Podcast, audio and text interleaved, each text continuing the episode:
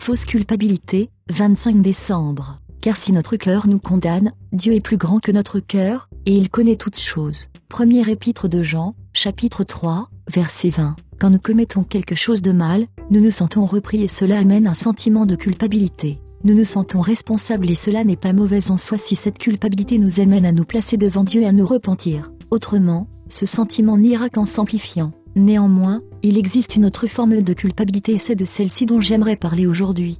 Tous, nous passons par des moments plus ou moins difficiles dans la vie, et certains dès notre plus jeune âge. Cela peut être dû à beaucoup de choses, le décès la maladie d'un des parents, le divorce, l'abandon, la liste serait très longue. Nous vivons ces événements douloureux et nous grandissons. D'autres événements douloureux peuvent venir s'ajouter à notre souffrance comme un mariage qui ne tient pas la route, une perte d'emploi. Ce sentiment de culpabilité s'insinue en nous alors que parfois nous ne sommes pas responsables. Nous pensons alors en nous-mêmes, si mes parents ont divorcé c'est de ma faute, si maman est malade, c'est sûrement à cause de moi, etc.